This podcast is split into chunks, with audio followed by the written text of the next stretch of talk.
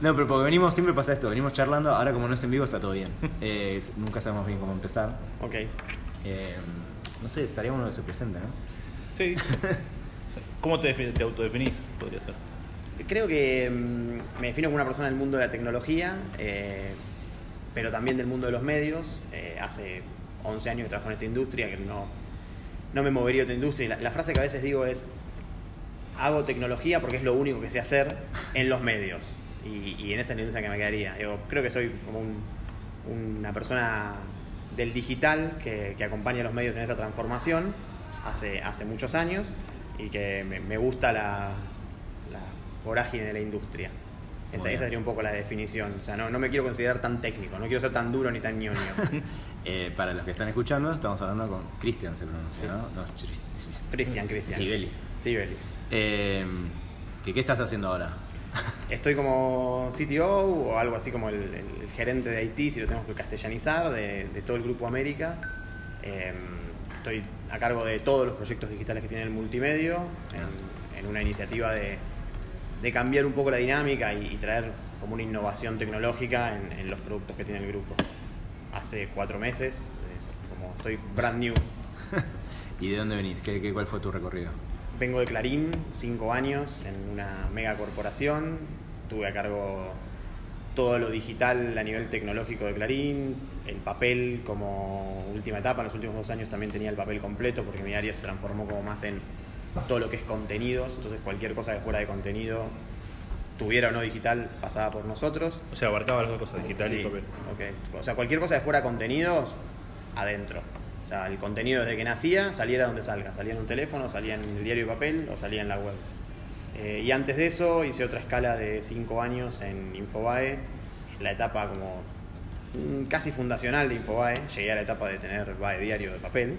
Ah, claro. Eh, y la etapa del multimedio también, antes de Indalo, y donde también tenía un puesto de gerente de desarrollo o CTO, y también armamos lo que fue el, el último Infobae antes de irse al Washington Post. Claro. Ese es un poco el, el recorrido. ¿Por qué caí en los medios? Es casi como... Por eso, eso te iba a preguntar. ¿Arrancaste directamente en los medios? O sea, No, ¿Vos, no. qué, vos qué ah. estudiaste? Eh, estudié sistemas, no me Ah, recibí. ingeniería de sistemas. sí, estudié ingeniería de sistemas, llegué UTN, hasta Hugo. tercer año en la UADE y me di cuenta que la Facu no me estaba dando. Primero, que soy muy poco constante y segundo, no me daba lo que yo quería. Si yo- siempre digo que si hoy tuviera que estudiar otra cosa, estudiar y graduarme, capaz me graduaría de abogado o de contador. Nada que ver. Como para lo que yo hago en todos los días, no sentí que me haya aportado. No digo con esto que la gente no estudie, digo, estudian, está bueno. Escuchaba el otro día a Ale Crosa que también dice muchas veces eso, que se preparó un montón para entrevistas y eso. Sí. Me doy cuenta que, no sé, un montón de cosas de matemática y de lógica me resultarían mucho más fáciles si las hubiera aprendido en la facu y no tenerlas que aprender después. Pero me interesaba por otro lado, no sé, hasta capaz estudiaría periodismo. Digo, me anoto en TEA y hago periodismo, como carrera de grado. O sea que no Eh, fue casual que caíste en los medios, sino que te interesaban. Claramente me interesan. eh, tra- trabajé como developer. Empecé. La primera compu la tuve grande. Ayer pensaba en eso. ¿Cuándo tuve la primera compu? Yo me compré una compu a los 12 años. Tengo 34. Y yo me acuerdo que el contexto en el cual me movía ya la tenían hace rato. O sea, no, no, no- mi contexto socioeconómico no era muy alto. Entonces me, la- me trajeron una compu tarde. Y empecé programando. Porque como la primera compu que me dieron era vieja. Lo único que se podía hacer era programar. Y me acuerdo, programé una agenda y me pareció interesante. Sin embargo, en el secundario estudié letras, todo lo contrario. Eh, estudié latín, semiótica, filosofía, pero me di cuenta que no, no se podía vivir de eso. Eh, Un visionario, Empecé trabajando. empecé trabajando. Hizo lo correcto. Sí, sí, no. Yo, yo me encontraba, me encantaba. O sea, digo, muy linda la semiótica de Pierce, pero digo, de esto No, voy a poder vivir. Eh, y empecé trabajando freelance. Tuve mi primer trabajo en, en Telecom, en el mundo de la tecnología, pero en el call center. Al toque me mueven, me pusieron de programador. Y ahí empecé a saltar en plena burbuja de los 2000, eh, donde cambiabas de trabajo cada seis meses y te aumentaban el sueldo al doble. Saltaba, saltaba, saltaba. Hasta que en un momento trabajé en una empresa, que, una startup que cerró y dije, bueno, voy a frenar un poco, porque ya había tenido, no sé, ocho altas tempranas en, en ANSES en, los últimos, en los últimos dos años. Digo, van a llamarme de ANSES y me van a preguntar, señor, ¿por qué renuncia tanto? Y me puse a buscar trabajo como tranquilo. Y ahí me llamaron eh, de iProfesional, que es el Sí. medio como para, de los negocios que en su momento era Infobae Infobae, Profesional. sí. Todavía en la época del edificio Canal 9. Y me llaman para hacer, como me dice, bueno, yo quiero que sea gerente de desarrollo, programador, era como hacer un poco de todo, no había ¿Eso nada. de qué año estamos hablando? Y 2007 habrá sido. Me sumé, la O verdad sea, es ya que era un sitio, ya. era un sí. sitio, le iba bien, hacía eventos, pero no tenía escala prácticamente. Digo, era, si Infobae era chico, esto era más chico todavía en ese Sí. momento. Época del edificio Canal 9, Azul Televisión. Eh, todavía no estaban ni había nacido C5N. Claro. Me sumé para ser Infobae profesional, estuve tres meses haciendo eso. y Cuando decís hacer, eh, porque un era poco lo hacer que. todo, era contratar claro, la gente para hacer el- para, la parte para de desarrollar el, pro- el tecnología. producto, tecnología. O sea, ¿Qué hacías? ¿El, el CMS? Programábamos el CMS, programábamos el sitio, programábamos.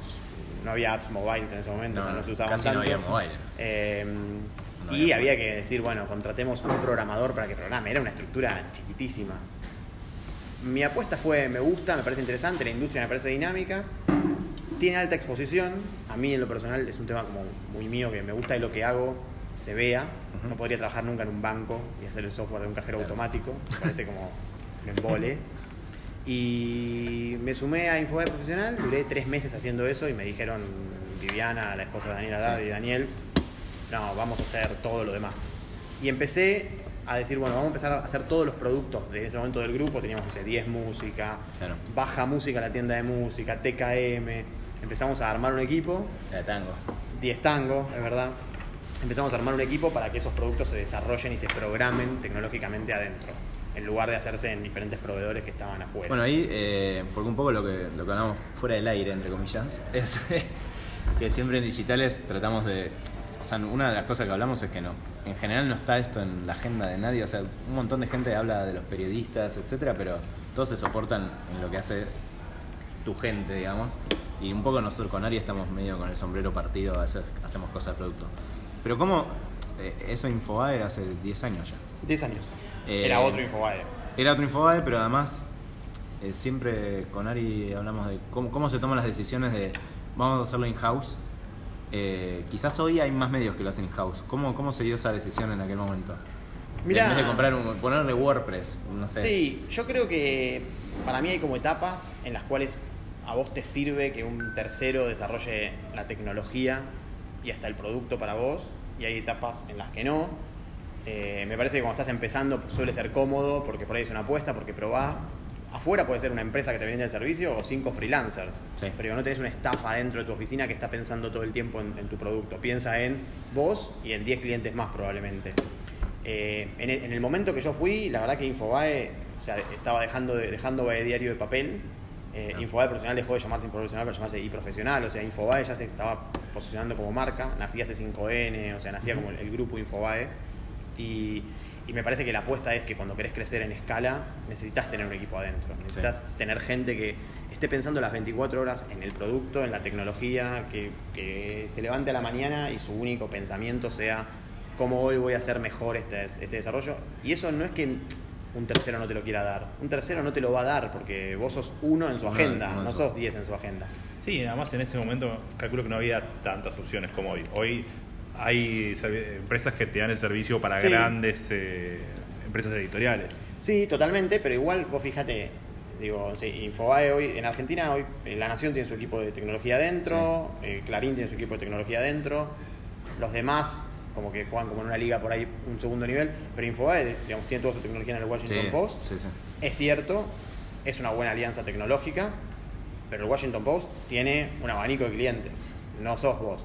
Son decisiones, son estrategias, digo, no, Sí, también debe tener que ver con marca, no creo que Hay- sea hay un- so- hay solo, mucho- solo tecnológica la decisión. Hay Esta es mi opinión. Sí, hay mucho branding. La- mía también, yo creo que hay mucho branding. Creo que el branding es bueno. Pegarse al suma. branding en Washington Post. Te pegás al branding del Washington Post. eh, el producto es bueno también. Pero. Arc, ¿no? Sí, Arc. Pero para mí, levantarte un día a la mañana y decir. Me parece que estaría bueno que migremos de tecnología a esta tecnología nueva que sacó Facebook porque nos va a mejorar. Y tener que hacer un ticket para que alguien lo haga. Claro. O agarrar a un programador, contárselo, que se motive con vos y se queden los dos hasta las 4 de la mañana, lo terminen y lo saques primero que otro, es un diferencial y te ayuda a crecer. Eh, esa fue un poco la apuesta en el momento cuando yo estaba en Infobae que hicimos. De hecho, Infobae fue el último producto que trajimos de los proveedores. Teníamos, empezamos a traer el de tango, el de música. Tenemos, terminamos teniendo una, un área de desarrollo de 32 programadores. Wow, un montón. Eran épocas de otras escalas también. Eh, lo mismo pasó en Clarín. Yo en Clarín tenía 72 personas. Eh, hoy me parecen equipos monstruosos, demasiado grandes. Creo que ni, por ahí ni, ni para un, un monstruo como Clarín necesitas tanta gente. Hoy suelen ser como menos gente, más enfocada. Sí. Eh, pero para mí, para crecer en escala, necesitas que la gente esté junta, esté pegada, trabaje junta, esté cerca también de los periodistas. O sea, trabajar cerca de la redacción te ayuda un montón. ¿Eso te pasó en varios lados de estar cerca? Porque en No La me pasó en Clarín. por momentos sí, por momentos no. Poner TN tiene como eh, periodistas dentro del equipo de producto. Sí.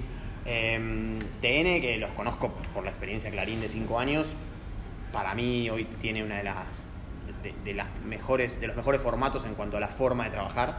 O sea, tiene un equipo de tecnología muy pegado al de producto y periodistas adentro del equipo de producto y gente de producto dentro del equipo de tecnología. O sea, está como mu- muy, amalgamado todo eso. ¿Cómo, para el que escucha, que no, no es necesariamente nuestro palo, aunque cercano, ¿cómo, def- cómo, ¿dónde harías el corte entre producto y tecnología?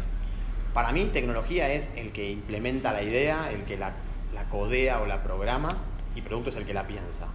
Más allá de que después es complejo, es cierto que es difuso. Sí, es un gris. Porque muchas veces viene un programador y te cuenta que vio algo en TechCrunch de Tesla de, que aplica para el medio y, y el de producto le termina de dar forma. Pero para mí es como que tiene que ver de esa manera. O sea, el de producto no necesariamente tiene que saber de tecnología a bajo nivel y el de tecnología no necesariamente tiene que entender la dinámica de los medios a bajo nivel. Pero a vos te gusta igual entender la dinámica de los medios. A mí me gusta porque me gusta más la industria que la tecnología. O sea, Claro. yo, yo me, me gusta eso. A mí me gusta que lo que hacemos lo vean mil personas y que es prender la tele y ver que lo que hicimos tuvo impacto en, Claro. en- en la sociedad. O sea, y, y de alguna manera, bueno, el rol de los medios. como dice el Em, pero respecto a, a la forma de trabajo, no me pasó. O sea, en Clarín, por ejemplo, está muy separada. O sea, son áreas muy dispersas. Tecnología es un área de servicio y la redacción y el producto que está ahí sí están juntas es un área aparte. En el momento estábamos en Infobae también estaban separados y nos ayudó mucho en determinados momentos unificar las áreas. Cuando hicimos el último rediseño, eh, antes, previo a ARC, eh, fue súper interesante que se trabajó, no veníamos encontrando la vuelta, lo hacíamos y los periodistas no les gustaba y estábamos justo también, hicimos un CMS in-house y los migramos a ese CMS in-house que hicimos, no le encontrábamos la vuelta, los periodistas nos miraban y decían, no me gusta, no me resulta cómodo, no me funciona. Bueno, agarramos el equipo de tecnología y lo mandamos a trabajar a la redacción, que en ese momento era detrás del estudio C5N, Claro. o sea, vos mirabas la tele y estaba la gente Sí, sí. atrás. Y ahí empezamos a entender un poco cómo funciona. Porque el periodista, cuando te decía, yo necesito mover este módulo, actualizar la home y que demore 30 segundos. No me sirve que demore 2 minutos. Te entiendo la tecnología y todo, pero necesito que demore 30. Y a mí me costaba hacerle entender al programador, che, te está diciendo esto porque necesita que demore 30.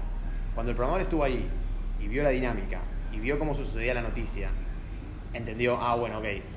Muchas veces te pasa, y eso yo se lo digo siempre ahora, no entrevisto a tanta gente, pero cuando entrevistaba a mucha gente, porque en Clarín armé equipo, entré, había 18 personas, eh, que para mí lo más difícil de esta industria, y supongo que en otras de, de masivas también, ¿no? Es que el programador entienda que muchas veces la mejor solución no es la más correcta técnicamente. Técnicamente, sí. Porque a veces es, tenés que hacer el especial para las elecciones. Y estaría buenísimo que sea dinámico, que se conecte a una, a una base de datos, que tenga blockchain y machine, y machine learning. Pero la verdad es que si vos no llegás a tiempo, la elección sucede ese día. Obvio. Y no sucede al día siguiente, no te esperan. Entonces, si tenés que hacer un HTML, un código y subirlo cada 10 minutos con los votos actualizados, y será lo que tengas que hacer. O sea, es. Eso cuesta un montón hacérselo entender a los, a los developers, porque en general, y está bien, tratan de hacer su trabajo bien. Claro. Eh, y no todos están dispuestos también a decir, bueno, a veces lo voy a hacer un poco mal o un poco desprolijo para que se cumpla el objetivo del producto. Y en, en línea con eso, sobre todo cuando empezaste en Infobae, eh, ahora creo que está más claro que los medios necesitan tener tecnología in-house. En, mu- en muchos casos me parece que le costaba porque en general los desarrolladores son más caros que los periodistas. Bastante más Tiene caro que, que ver, el periodista. tiene que ver bastante con lo que decías de que con uno te morís más de hambre que con el otro. Sí. Eh, pero eh, es difícil generar la, la lógica de, ah, tenés sentado a alguien al lado que cobra el doble tranquilamente. ¿Cómo, cómo fue? O sea, seguro tiene que ver Haddad y, y la esposa en, en su decisión, digo, pero ¿cómo, ¿cómo fue la decisión de, bueno, vamos a contratar eh, 30 personas o 20 personas que eh, le van a aumentar un montón el presupuesto a esto? ¿Cómo, cómo fue ese clic?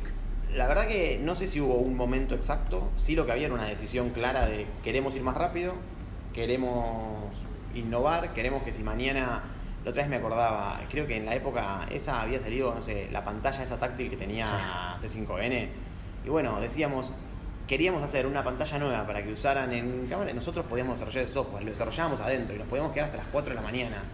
Eh, creo que el click fue un poco ese, fue quiero gente que piense solo en esto y que lo haga rápido.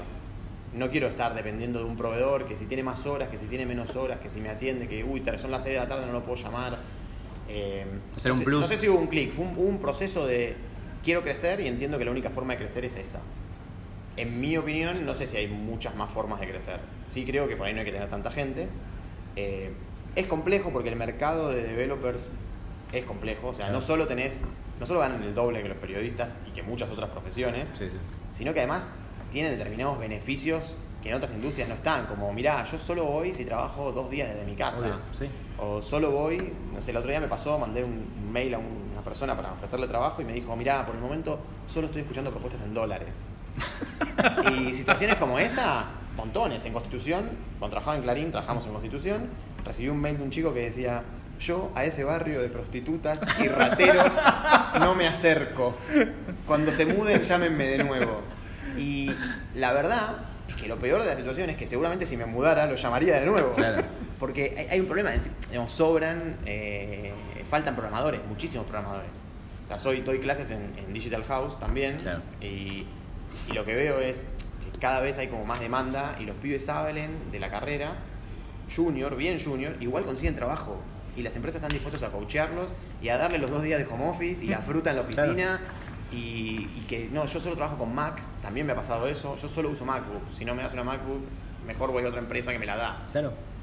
Y eso también para el periodista es duro, digo, una industria que, que- que la conozco muy, que la conozco muy de cerca, que está en crisis y donde ahí sobra, eh, o sea, sobran periodistas, no es que eh, faltan. Ah. Entonces, eso es verdad que es complicado y es verdad que manejas presupuestos muy distintos. O sea, yo manejaba un plan financiero de varios millones y sí, es complejo porque aparte también creo que hay un tema de industria que se da y es que encima la plata no entra por digital. O sea, casi, No, es la paradoja que casi siempre. ningún medio... El futuro es digital, pero el presente viene la guita de algo más, más tradicional. El futuro viene de algo tradicional. Por ahí ahí es donde yo creo que está la, la ecuación de los medios de no hacerse tan gordos. Es decir, Claro, ok, sí, tenés, sí. tenés tu equipo de tecnología, vas a crecer rápido, vas a hacer cosas rápido, eh, vas a tener gente que, que se ponga la camiseta, que transpire, que te trabaje hasta las 4 de la mañana, pero no tengas 100 personas. Ahora, también es cierto que si querés hacer 800.000 cosas necesitas tener 100 personas. Entonces ahí es donde entra por ahí el periodista con cabeza de producto que piensa qué es lo que hay que hacer efectivamente. Hagamos 5 cosas de impacto, con eso no necesito 100 programadores, necesito 10 y listo. Y con eso puedo avanzar en, en el formato. Eh, sí, es complejo porque no creo que alcance lo que ganan los de digital para pagar por ahí una estructura de tecnología, lo que se gana en digital. ¿Y en qué ves que la están pifiando el staff de periodistas de una redacción? O sea, viviste dos redacciones, No. algo que pienses que no la están viendo. No, o sea, no, no, no tengo tanta autoridad quizás para decirlo a ese nivel. Sí me parece que a veces eh, se hace periodismo muy masivo, me, me pasa a mí, yo siento que el periodismo como muy masivo y muy poco de nicho, y creo que por ahí lo susten- el masivo lo tienen todos, y por ahí hay que, hay que apuntar a cosas más, más de innovación o más de, de formatos distintos, no sé, mucho lo que hace Vox Media o MIC o Axios, como cosas distintas. También hay que ver si eso después lo monetizás realmente, porque lo que monetizás son las page views. Uy, la escala. Es como complejo porque necesitas una escala de page views muy grande que se hace haciendo un periodismo masivo, pero eso no te da renombre. En, en Clarín decíamos siempre una cosa que era, lo decía Darío Gallo, decía, dediquemos una persona del equipo de tecnología a hacer cosas que ganen premios. Y era verdad, era interesante. El problema es que nunca se dedicaba una persona para hacer Claro. cosas que ganen premios. Entonces era difícil porque... Hay otros que ganan premios que hacen eso. Pero no tienen page views, no tienen millones No de tienen views, tienen menos Sí, views. sí, sí, o sí. sea, y, y- Sí. y por ahí ahí tienen que acomodarse a una- menos personas para hacer un detalle. Es difícil el equilibrio. Yo creo que, que en eso quizás, y después me parece que hay una seria falta de foco. O sea, se tocan 19.000 estrategias digitales. Bueno, vamos todo a Facebook, vamos todo a Instant Articles. No, bueno, ahora vamos todo a video y hago todas notas en video, como hizo en un momento La Nación. Era todos videos, dale, estoy en la oficina, no puedo escuchar un video todo el tiempo. Poneme un audio abajo. Después es, me pasó una vez y justo el día leí un tweet mío, tenía que hacer una prueba de Clarín de si funcionaban bien los videos, hace dos años más o menos, y tardé un montón en encontrar una nota con video. Entonces en ese momento era, no, menos video. es como, la estrategia para mí hay que definirla, la tienen que definir por ahí especialistas en medios y sostenerla en el tiempo. Si vamos todo a Facebook, bueno, vamos todo a Facebook. Vamos a una estrategia de cobrar por el contenido con la mala palabra paywall, ponerle le dice paywall, es suscripciones digitales. le dicen Suscripciones todos. digitales. Eh, vamos a eso, pero quédate en una estrategia. un- un Igual es largo. factible eso hoy, o sea, lo- como cambia tanto todos los años, decir, bueno, nunca voy a tener un paywall. Y de repente todos los medios dicen, voy a tener mi paywall. Claro, ¿qué, ser. qué harías en sibeli.com si no tuvieses nadie arriba que te dijera qué hacer? O sea, porque lo que yo estoy de acuerdo, totalmente somos muy frenéticos en cómo cambiamos. Yo estoy como en una isla en eso, pero digo, si, si tenés un medio comercial que, que depende de, o de publicidad o de algún ingreso de suscripciones, etcétera, eh, Facebook te cambia de un día para el otro el algoritmo o dice a la que va es eh, Instant Articles. Pero ya sabes que Facebook te va a cambiar el algoritmo. Claro, por eso el ¿qué tema harías? es entrar a la boca del lobo o no entrar. Pero podés no entrar. No sé, que- creo que podés mantener una estrategia y decidir, bueno, voy a mandar a, a Facebook el contenido que más, más relevante o no, lo- o no lo voy a mandar. Eh, a ver, estrategia de contenido, no tengo el expertise como para decir yo haría esto. Sí lo que trataría de hacer es, me parece que hoy la clave, y, si- y ahí sí del lado tecnológico, es equipos más chicos para que te cuesten menos y entonces vos no tengas que hundir de tu plan financiero tanto dinero en tecnología Claro. eh, y hundir en el sentido de gasto, porque me parece que es una inversión. Eh, después le haría mucho foco a velocidad, velocidad, velocidad, hacer mucho, pero rápido y equivocarme barato. Eh, otro- eso fue una cosa que metimos en Clarín como, como un proceso de trabajo, era nosotros todas las semanas poníamos algo en producción, o sea, poner en producción, subíamos algo a un cambio a lo- al sitio, visible para los usuarios. Todas las semanas, aunque fuera chiquito, pero todas las semanas hacíamos algo. Entonces eso mantenía una agilidad, es como hacer deporte. Eh, tener esa dinámica de equivocarte barato. Me equivoqué, Claro. me salió mal, bueno, pero no me costó. No tuve que estar seis meses haciendo un proyecto. Ah, invertí 30 horas de tecnología, bueno, me habrán salido tanta plata, listo. Eh, creo que haría eso. Y después creo que la velocidad. Hoy creo que los sitios, en general, todos los sitios de medio de la Argentina son lentos. Lentos en la carga. decís. Lentos en la carga, Ah. en la velocidad. Y no es mega difícil resolver eso. Eh, Hay que amacarse. Tenés que decirle al comercial que, qué hacemos con los banners. Calmate, calmate con Tenés 18 que decirle al periodista, che, 92 notas en home es un poco mucho. ¿Por qué no ponemos 10? Eh, hay, que, hay que manejar ese, ese abanico, que ahí sí es comercial que trae la plata, redacción que genera el contenido. Y ahí es donde por ahí tecnología creo que pierde un poco. Porque en el fondo vos no sos ni el que vende ni el que genera el contenido. Te, te pones en un área de servicio, Claro. Core, pero área de servicio al fin. Igual tecnología es lo más caro, no, lo más caro es la redacción. O sea, por más que ganen menos, Depende del más. medio, pero en son cantidad. más. En cantidad, En volúmenes sí. Pero Sí. por- por- por si distribuís persona- por metro cuadrado, creo que. por ahí, no sé. En metro cuadrado no, debe ser más caro. tener. pero, pero sí, tecnología más caro, redacción son más en general, es verdad. Pero yo creo que, que haría eso, le haría mucho foco a la velocidad. Para mí hoy si vos tenés un producto, como el contenido en líneas generales es un commodity, todos tienen las mismas notas. Después estará el medio que tiene la investigación exclusiva, ¿eh? pero Que le va a durar media hora. Pero digo, de 10 notas que se generan, 8 podemos decir que son commodity, las Sí. tienen todos. Bueno, esas 8 notas, para mí el que la cargue más rápido va a ser el que se lleve al visitante. Y si yo tengo una experiencia de lectura que te puedo leer en el sub TV con mala conexión, con 2G, por ahí vuelvo. Esa para mí es como medio la, la clave. Eh, ¿Y eso no es muy coyuntural de Argentina, que tenemos malas comunicaciones? Si yo estuviese en Estados Unidos, donde sé que la gente se conecta a, un- a mayor velocidad, por ahí no es tan Y trascendental. ahí creo que entras en el segundo punto que tiene que ver con la usabilidad del producto, qué tan fácil o difícil haces el producto. Y ahí es donde por ahí se puede hacer un laburo que más en serio, de probar prototipos con personas, hacer sitios y que y, y brifiarlos en papel. Escuchaba el otro día, ve- veía a Ale Cross estaba haciendo Botanic Up y decía que lo había dibujado en papeles. Eso me parece que ayuda un montón para hacer toda la experiencia de uso. Ahí creo que puedes tener el segundo diferencial. Porque diferenciarte con el contenido, no sé, digo, o ahí ustedes son periodistas, para la tienen más clara, pero ¿cuánto contenido diferencial puedes hacer? No, no muy sin ser de nicho, Sin digo, ser de un nicho. Financial Times, Sí, sí, no sé, sí, sí. chequeado, digo, Sí, pero sí, sí, sí. sin ser de nicho, No, no, si Claro. vas a lo masivo es muy difícil. la vas a tener. Y después creo que también el tema de las velocidades de publicación es algo que nos pasa a nosotros que trabajamos en esta industria. Yo a veces hablo con mi mujer y le digo, ¿viste tal noticia? La Nación la puso primero. Y me dice, mira, yo uso Infobae, me dice, y cuando entré no estaba, pero al ratito estaba, me dice, y la verdad me da lo mismo. O sea, yo creo que nosotros tenemos ese, esa deformación de salió tal cosa, a ver quién la puso primero. La Doña Rosa se casó con su producto, que calculo que es porque lo la informa bien o le dice lo que quiere decir, carga rápido y entiende cómo funciona. Cumple con esas tres cosas. Entonces, desde tecnología, para mí podemos ayudar en que el producto sea usable y sea rápido. En esas dos cosas yo creo que todavía hay mucho para hacer. Eh, y hoy yo, digamos, sí, sí, estamos trabajando en un producto nuevo y nuestro foco está puesto en que el producto cargue en menos de 3 segundos. Ah, Esa es nuestra estrategia, con banners. Con manos, que Sí, no sin fácil. banners, un segundo. Un Eso es segundo. lo que queremos. Está bien. Por ahora venimos, hicimos un prototipo sin banners y carga en menos de un segundo. Muy bien. Estaremos atentos. Sí. Estaremos atentos.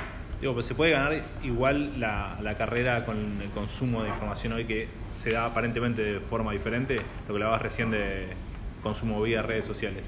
O sea, ¿hay lugar para tener más sitios de noticias o lugares para ir a consultarlo? Es buena la pregunta. Me, yo no sé si hay lugar para, para más medios. Porque por lo menos en Argentina hay como un podio recontra consolidado. Entre el tercero y el cuarto hay un abismo de, espacio. Sí creo que por ahí el primero, el segundo y el tercero están jugando en una liga. Y con un objetivo que es page views, page views, page views, más page views. Y, y generar mucho contenido. Quizás en los que juegan en la otra liga, del cuarto al séptimo, se puede hacer en velocidad, innovación, eh, la calidad del contenido, formatos. Capaz ahí se puede jugar en esa liga. Para jugar en la, en la liga de arriba de todo hay que hacer mucho tráfico, hay que tener. Claro. Pero ¿hay algún medio que sea, conoces que sea rentable por page views? Digo, bueno, New York Times, digo, tiene muchos page views, pero no es ese el... Sí, el- no el- es ese. No claro. sé si hay algún medio que sea rentable hoy. Punto. 100% rentable. Y o sea, Bueno, New York Times es rentable, digo, está bien que sea el New York Times, saquémoslo Sí, de el cualquier otro, otra día, liga. ¿eh? el otro día leía un tweet que me gustó que decía algo así como hay que escuchar todo lo que hace el New York Times, no lo vas a poder hacer, pero por lo menos sabés qué es lo que habría que hacer. Sí, yo digo que es Messi, ¿viste? Entonces no lo podés tener como, como el único benchmark porque. ¿Cómo haces? O sea, te deprimís cada vez A que mí, salís a la cancha. Decís, cuando estábamos en Clarín, mirábamos todo el tiempo el New York Times. Era no, porque el New York Times hizo esto, hizo el New York Times aquello. Está buenísima la estrategia del New York Times, pero es el New York Times. Hasta el Washington Post lo dice eso, así que Sí. imagínate. Y, y el New York Times en un país, digo, la suscripción digital del New York Times recontra funciona, está buenísima, pero es un país mucho más grande. También. Cuando hicimos las suscripciones digitales o el paywall de Clarín, viajamos por varios lugares, Sí. a mí me tocó Brasil. Y vos veías Folia o Globo y demás, y son muchos en Brasil, todo lo que quieras, pero todavía va arrancando, o sea, Sí, tiene sí, 90.000 suscriptores y va saliendo. Y de nuevo, si tenés una redacción gigante y un equipo de tecnología gigante, una suscripción de 2 dólares no te va a salvar la, No. la, la, la- la- la ecuación económica. Eh, no sé si hay medios rentables. Rentables pure digital, Sí, no. solo por el contenido. Sacarle el papel, sacarle la televisión, no sé, ¿eh? No, yo porque me, me cuesta pensar así, desde cero, medios digitales que funcionen, más allá de que a uno le guste, como puede ser Vox, digo, que sea como una estrategia de negocios y bueno, pongo un medio digital y me va bien. Y más en Latinoamérica. Financial Sí. Times funciona. Es nicho. Sí, es cierto. pero funciona. Es nicho, tiene paywall a, creo que tres notas, o sea, no te deja leer nada o Sí, una nota, sí, sí, es sí. como muy... Pero también viene de papel. pero viene de papel. Por eso. Sí, digital, BuzzFeed, pero estamos yendo hablando de Estados Unidos. Sí, y también el otro día leía. Sí, que eh, está con problemitas. Algo como BuzzFeed, Snapchat, decían como Sí. varios productos que están como en caída libre, me llamó la atención. Eh, no sé, yo insisto con que para mí el problema son los volúmenes. Se hacen como estructuras gigantes de. O sea, vamos a poner 100 periodistas, 60 programadores, 40 diseñadores y no sé, te tiene que ir muy bien y ser gigante y no sé ni si así vas a pagarlo. Digo, no sé, vendés banners, un CPM de 10 pesos. ¿Cuántos banners, de impresiones tenés que dar para pagarle el sueldo a un programador? Sí, por eso. Sí, sí, es una locura. Muchas. Yo tengo una pregunta, nos quedarían cinco minutos más o menos, así que te vamos a seguir preguntando cosas. Em, hablabas antes de los medios y los periodistas. ¿Qué, qué le dirías hoy a, a un pibe que está estudiando periodismo y que no, o sea, que cree que tecnología es como un ser de luz aparte, que no tiene nada que ver con su carrera, que él se va a dedicar a escribir su vida? Yo ya le digo que está equivocado. Va a hacer la crónica me ocupo, de dar, whisky. me ocupo de dar clases en la U, en Itela, etcétera. Claro, la crónica de whisky, quizás una en tu vida la vas a poder hacer, pero es como eso que decías vos, una. Una de 99. Eh, ¿cómo, cómo, ¿Qué le recomendarías para que al menos se amigue con la idea de que va a hablar, va, va a tener que hablar con tecnólogos o desarrolladores o ingenieros? Si va a tener, o sea, para ocupar un laburo en las, en las redacciones del, no del futuro, de ahora. A mí tiene que aprender a hacer muchas cosas por sí mismo. Eh, hace poco me pasó que estaba probando una charla para periodistas de tecnología y dije, bueno, lo primero que se me ocurrió fue, te hago un ejemplo práctico sobre cómo crear una visualización de datos con un gráfico, o sea, de cómo evolucionó, no sé, los femicidios en Argentina. Tenés tu Google Drive y armá, poné todo acá, copia, pegá y armate un gráfico. Tiene que poder hacerlo por sí mismo. No, no tiene que depender del equipo de tecnología. Creo que eso es un diferencial importante. Y no es tan difícil. No, no, de hecho, es o sea, para el que ya tiene un recorrido es bastante rudimentario, pero hay un montón de gente Pero que... es un diferencial importantísimo ni un montón de gente. Sí, sí, sí. Eh, Pero es habitual encontrar en la reacción alguno, uno, dos, ¿cuántos Yo encontré hay? algunos, pocos, pero encontré. Eh, y sobre todo encontré gente que quería aprenderlo.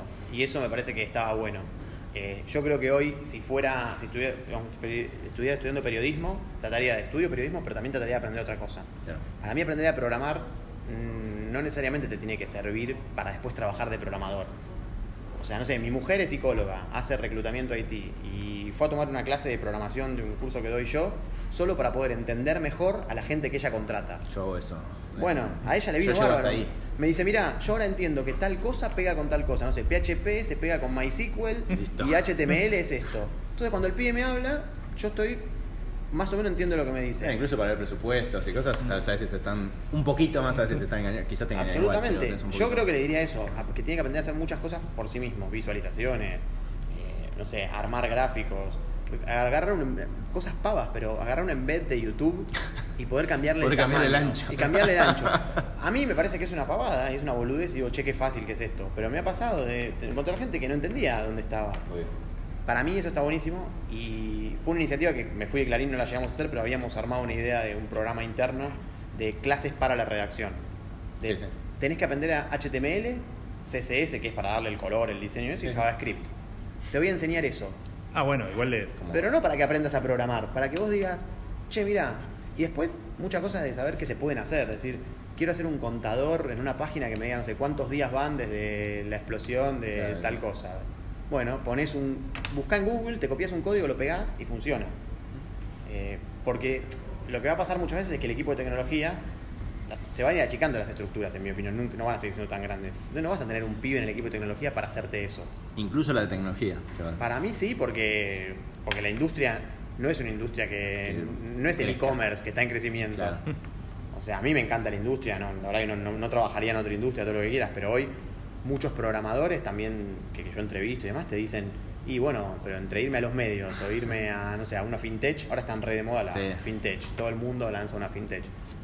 Y eligen una fintech, porque le ven más perspectiva de Sí, crecimiento. también deben ganar más, o sea... Ganan No, más, y- tenés más chances. De hecho, en medios, o sea, por lo menos en las empresas que yo trabajé de medios, no pagábamos más que el mercado, pagábamos el mercado o Y un, un poco menos. menos. Y esa, esa era la, la otra pregunta, después ya, ya la dejo a Ari. Es, eso te pregunté por los periodistas. ¿Qué le decís a un dev?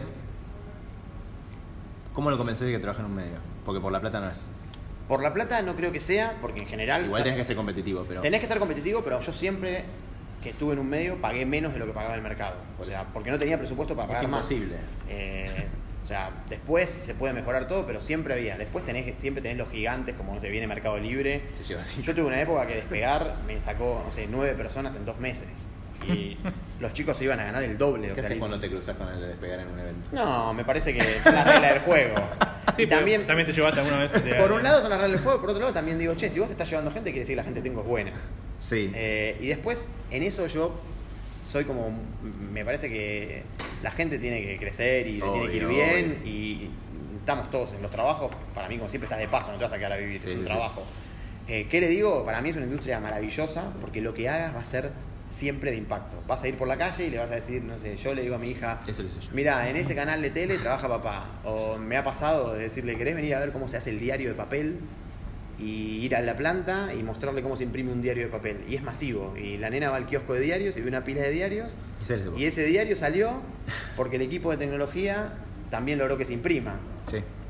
Eso es recontra masivo y está para mí es como que está buenísimo. Puedes hacer una fintech, puedes cambiar la industria, digo, depende un poco de tus aspiraciones. Claro. Como me ha pasado de gente que me diga, a mí me encanta la banca y trabajo en un banco y me encanta hacer el software que administra los plazos fijos. Qué sé yo, son gustos. Para mí tiene que ver con eso, vas a tener un trabajo de alta exposición.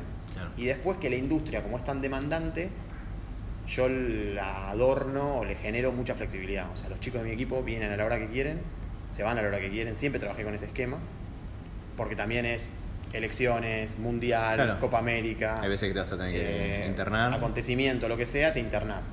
Eh, eso también es una contra muy difícil cuando trabajas en un esquema de redacciones, porque vos ves que, che, y este hace home office. y el periodista capaz no tiene home office. Claro. O, che, pero son las 11 de la mañana y no vino todavía. No, bueno, va a venir a las 2 de la tarde, pero después se va a las 2 10 de la noche. Bueno, eso también pasa, ¿eh? hay muchos. En Sí, pasa. a mí me pasó, ese choque cultural lo vivimos y fue, fue difícil hacerle entender que, que es una dinámica distinta y que si no le das todo eso, el pibe no te elige como empleador. Claro. Eh, yo le diría que para mí la industria es buenísima porque aparte te da un expertise de velocidad, de pensar rápido. Eh, a mí me pasa siempre que digo, por lo menos en medios vos tenés que tratar de tener todo lo que podés resolver, tenerlo resuelto. Porque si dentro de 10 minutos aparece una noticia bomba y tenés un problema, vas a tener que enfocarte en resolver esa, no en todo lo demás que dejaste bajo la alfombra. Claro. Eh, te va a dar un ritmo de laburo, pero sí es, es demandante, es una industria demandante y no te pagan tanto como para la demanda que te generan. Entonces, para un developer es difícil. Te tiene que gustar la exposición y que lo que hagas sea masivo. Está bueno. Sacando un poco de todo este tema, ¿cómo te informás habitualmente? Eh, uso a la mañana Twitter eh, bastante. Soy un tuitero tardío, porque llegué tarde a Twitter. Eh, no tenía cuenta y en el, entré en el 2008 recién. Me parece que ya estaba hacía rato para muchos de los que lo usan. Ah, bien. 2008, sí. y la cuenta me la sacó. Lucio. eh, porque no tenía y me decía, tenés que tener una porque vos las cosas que contás, eh, estábamos haciendo Es para vos, un producto Sí. que le quiso competir a Olé sin éxito. Y Lucho me decía, no, pero vos en la, en, cuando haces las demos, todo, nos contás cosas copadas, tips, tenés que tener una cuenta de Twitter. Me dice, yo te la saqué ya, usala. Y... mm, ¿Todavía tienes tu Twitter. password? No. Eh, no, creo que no. Eh, y uso, uso Twitter a la mañana. eh, después consumo bastante Infobae, eh, la PWA, porque carga rápido y me resulta cómodo que cargue rápido. Eh, y después, en general, me estoy des- desintoxicando un poco de tener la noticia 24 horas encima. Cuando estaba en Clarín tenía una tele en mi oficina. Sí, igual acá tenés tres también. Sí, acá hay muchas, pero en, en mi oficina tenía una tele fija 24 horas con, no sé, TN, C5N, cualquier canal, y era como, llegaba a mi casa y mi mujer decía, ¿viste tal noticia? Sí. ¿Y viste tal otra? Sí. Como que ya las había visto todas. Y ahora llego a mi casa y me cuentan una noticia y no la conozco todavía, capaz. Pero en general me informo así, eh, casi, te diría que casi es Twitter el, el canal. Sí, es una pregunta más a nivel curiosidad. Porque me llega, por- me, me- creo que ahí me llega casi todo, me llega curado. Eh, después sí leo como cosas de nicho, o sea, así, digamos, como información masiva uso Infobae. eh, ¿Y de nicho que- Uso La Nación, me gusta mucho Cronista Comercial, como de nicho, digo, la parte financiera me parece Claro, yo pregunto más de IT o de. Cronista, de IT uso mucho TechCrunch. Eh, ahora está poniendo para mí demasiados videos y Sí. no soy muy fan del video, o sea, te abandono rápido. En los videos de Facebook, cuando tienen el mid-roll, te abandoné. No me, no me quedo a esperar una publicidad en el medio. Eh, uso Business Insider, me parece que está, está como bastante bueno. Pero es más genérico que. que es mucho más Sí. genérico. ¿De producto eso lees algo? Eh, sí, us- leo mucho Vox y las cosas que publica Vox me parece que están buenas. Me gusta el caso de, de estudio de Vox, o sea, la, la forma de decir, somos una compañía de tecnología que hace medios. Es todo lo contrario a una compañía de medios que hace tecnología. Y se nota en los productos también. Ahí tenés por ahí la diferencia en como quién manda. Claro. Cuando manda la redacción o cuando manda tecnología, cómo se nota el impacto en quizás el producto a nivel contenido no es tan bueno, pero per- performa bien, eh, tiene los últimos chiches tecnológicos. Igual es, bastante bueno también. Pero, pero por ahí el foco no está puesto en el contenido, No. es más tecnológico. Eh, y después creo que uso mucho Twitter y el, el salpicado. Me enganché usando Reddit hace Ah, ¿te poco, gustó? pero no hace mucho, me lo recomendó Ari. me lo recomendó Ari. La verdad que lo, lo tenía de hace mucho. y no Tiene que haber un, un monumento, Ari. Y yo Como creo que Snapchat, que tener- Snapchat no llegó a construírselo. Tiene que tener stock options. Reddit lo tiene que hacer, stock options de Reddit. Eh, y ahora me gustó, encontrás cosas como copadas. Está re bueno. Sí. Eh, bueno. está ¿Y, bien. y alguna app que. o a- alguna cosa tapada que quizás alguien que hayas visto últimamente digas, aunque sea de tecnología, quizás el contenido flojo. Tuviste que agarrar el teléfono. ¿No sí, te para, fijar, sí, para fijarme qué app instalé hace poco. Uso re pocas apps, porque no. No, no, igual. No sé, todo, no, te- sí. no tengo grandes, grandes apps, pero. eh, app que esté floja o que esté. No, que te haya gustado, que sea tapada, no digo alguna de las conocidas, pero quizás no tenés. No, no tengo. Me gustó mucho la demo de la app de realidad aumentada. AppFitty, Ah, la la, que hizo- la beta que hizo Ah, Alex sí. Rosa, me pareció interesante. el Es concepto. trending topic en este podcast. Este podcast. Sí, no, pero me gustó mucho eso de te dejo una cosa en el espacio Sí. y vos venís más tarde y te lo encontrás. Me parece que está Hay bueno. algo ahí, bueno. Hay, hay algo bueno para hacer contenido, Sí, sí, sí, incluso. Eh, y después soy medio fan de la tecnología como en, en- en los gadgets para la vida diaria. O sea, me gusta la domótica. O sea, me compré un auto que puedo desde una app cerrarle las puertas Eh, un auto Chevrolet, nada extraordinario, no, no, no tengo un Tesla, pero como esa cosa, y creo que lo elegí porque tenía eso. Eh, y tengo un Google Home en mi casa que no hace nada, solo le pido Claro. música de Spotify porque no sirve para nada, pero ese tipo de cosas me como que... Tenés la aspiradora. No tengo la aspiradora, pero viajo en febrero y me voy a comprar la aspiradora. Yo voy a quedar. Me parece que hay que tenerla. La acá, en esta mesa hay sobre. Vos tenés la sobre, aspiradora. representa- No, no, sobre no. representación de gadgets hogareños. Eh, sí, la aspiradora me parece que garpa, garpa mucho. Quiero tener la cerradura con el dedo, o sea, cosas que te- tengo un amigo que tiene la cerradura con el dedo y me dice, a veces tarda tanto en leer que Saqué la llave. Y digo, Le falta un poco. Yo tengo un amigo que la tiene. me y- va a pasar eso, usa la llave. Eh, no, apps No se pueden hackear, Pero porque uso poco el teléfono en general también, ¿no? O sea, no tengo muchas apps que, que consuma. Creo que tengo muchas instaladas, podría volarlas. Sí soy muy fan de Facebook, me cuesta mucho mu- mudarme a Instagram. Claro. Ahora veo que todo el mundo se muda a Instagram. No sé, yo soy... Hace poco hice, había hecho una app para probar yo, eh, bajar contenido de tu, de tu cuenta de Facebook para llevar estadísticas de cuánto posteás, cuánto no posteás, qué tipo de contenido posteás. Y me puse con mi cuenta y la de mi mujer. Y yo como que posteaba 5 o 6 veces por día y lo empecé a comparar con otra gente que le pedí que la pruebe y posteaba una vez cada dos días. Ah, mira, Yo soy como muy fan de Facebook, lo uso mucho, pero creo que ya quedó medio viejo. O sea, ahora todos me dicen, no, hay que irse a Instagram, es Sí, la sí. posta. Y descubrí hace poco, por ejemplo, eh, que las stories las podías pausar con el dedo. Claro. Y me pasaba que yo me quedaba, che, pasa muy rápido. O sea, soy como en eso, se me, me sale como una parte que no es tecnológica mía. Claro. Digo, me sentí un bobo, mi mujer me dice, pero apretás el dedo y se pausa. No, no, Ah. no, no era tan intuitivo. Era, no eran, bueno, pero no, no soy, no tengo muchas apps. De hecho, creo que las apps Está medio Van a- como capoteando. no van a quedar mucho tiempo más. Está bien. Yo estoy, no sé, te pregunté Sí, mil cosas. también. Tiempo, 70 ¿no? horas, ¿Eh? Pero bueno, gracias. Bueno, Gracias. gracias a ustedes por la invitación. A vos.